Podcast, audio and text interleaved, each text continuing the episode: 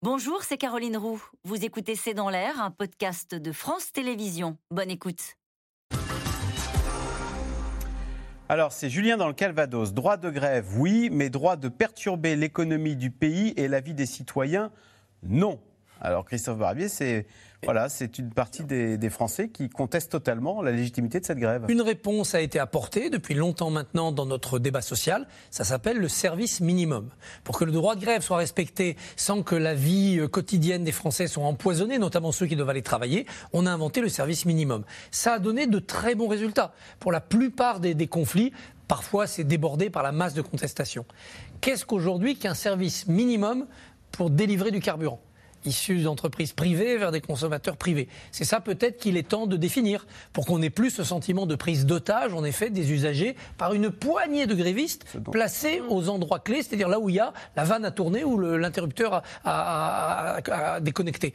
C'est un beau sujet de réflexion pour les politiques pour proposer des, réformes du droit social. Cela dit, le droit de grève doit être un tout petit peu empoisonnant pour être efficace. bien hein. sûr, sinon, euh, voilà. et c'est pour ça qu'il est protégé comme une liberté fondamentale dans le préambule de la Constitution. Voilà, parce qu'il doit pouvoir être un tout petit peu nuisible. C'est un peu le levier, le rapport de force des salariés. Mais Alors, une question à l'employeur. Cécilia, voilà. l'usager. Une question pour vous. Euh, comment justifier le versement d'énormes dividendes aux actionnaires et le refus d'augmenter les salariés?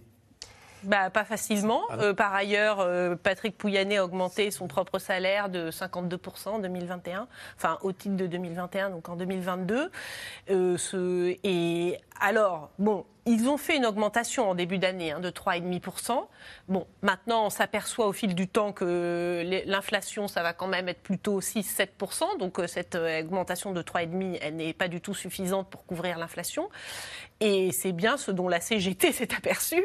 Et donc, euh, et, donc du coup, on peut remarquer d'ailleurs qu'il y a eu une réaction divergente entre la direction de Total Energy et la direction d'ExxonMobil.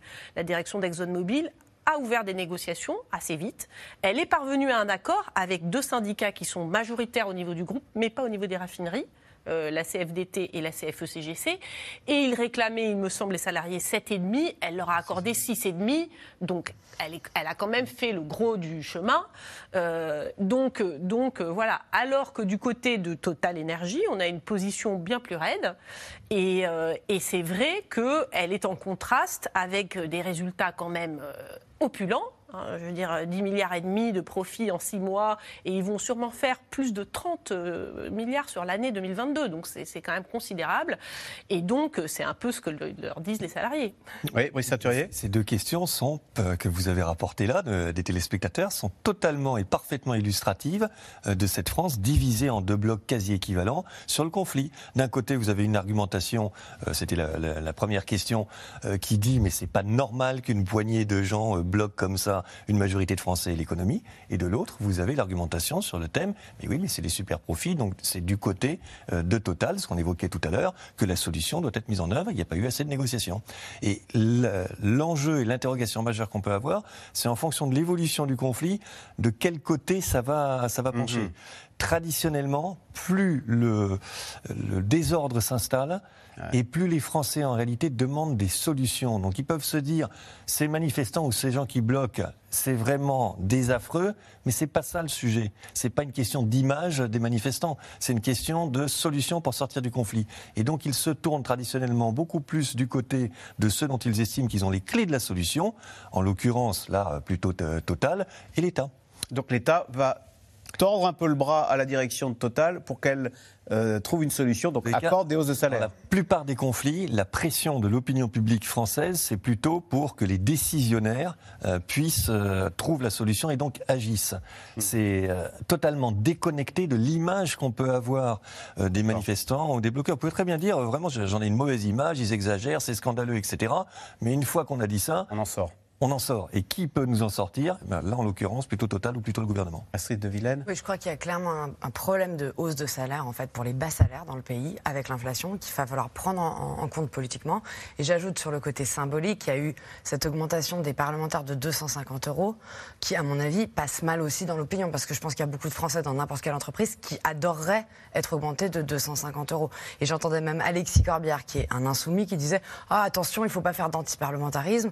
Euh, je trouve que c'est compliqué de défendre le SMIC à 1500 euros. Euh, dans ce cas, pourquoi pas à 1750 euros Enfin, je, je trouve que dans cette période, ce qui est quand même très, très inflammable, il faut faire attention à tout ce qui montre les inégalités qui sont déjà criantes dans le pays. La Belgique, je crois, envisage de diminuer le salaire des parlementaires. Alors, question de Liliane dans le Var. Les raffineries de Total et d'Esso ne fonctionnent-elles qu'avec du personnel syndiqué CGT on a répondu un peu euh, précédemment, non, mais par contre, ils sont quand même à des postes clés, en fait, c'est-à-dire euh, qui sont les postes un peu plutôt agents de maintenance, euh, ouvriers spécialisés, etc., et qui sont en fait ces postes de première ligne dans ce, cadre, qui est là, oui, effectivement, il y a des bastions. Par exemple, comme je disais, chez ExxonMobil, ce ne sont pas la CGT qui est majoritaire à l'échelle du groupe, mais par contre, à l'échelle des raffineries, 58%, et à l'échelle des personnels clés des raffineries qui, alors là, c'est peut-être encore plus.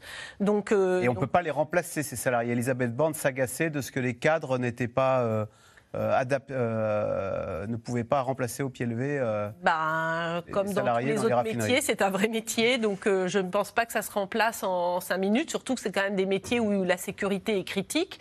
Je pense qu'il faut quand même faire attention de ne pas mettre n'importe quel intérimaire sur, le, sur, sur, sur ces postes. Si on l'accorde aux grévistes des groupes pétroliers ce qu'ils réclament, si on accorde, que faire dans les autres, que vont faire les autres secteurs?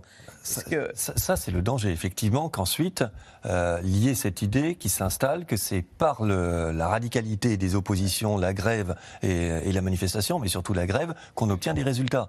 Et, et c'est ce qu'il faut impérativement éviter, parce que sinon, vous avez des effets de chaîne qui se créent, une idée qui se construit de plus en plus forte. C'est comme ça qu'on obtient des résultats.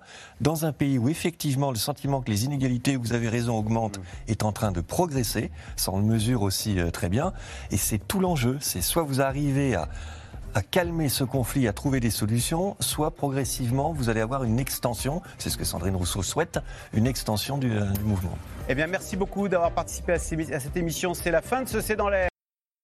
C'était C'est dans l'air, un podcast de France Télévisions. Alors s'il vous a plu, n'hésitez pas à vous abonner. Vous pouvez également retrouver les replays de C'est dans l'air en vidéo sur France.tv.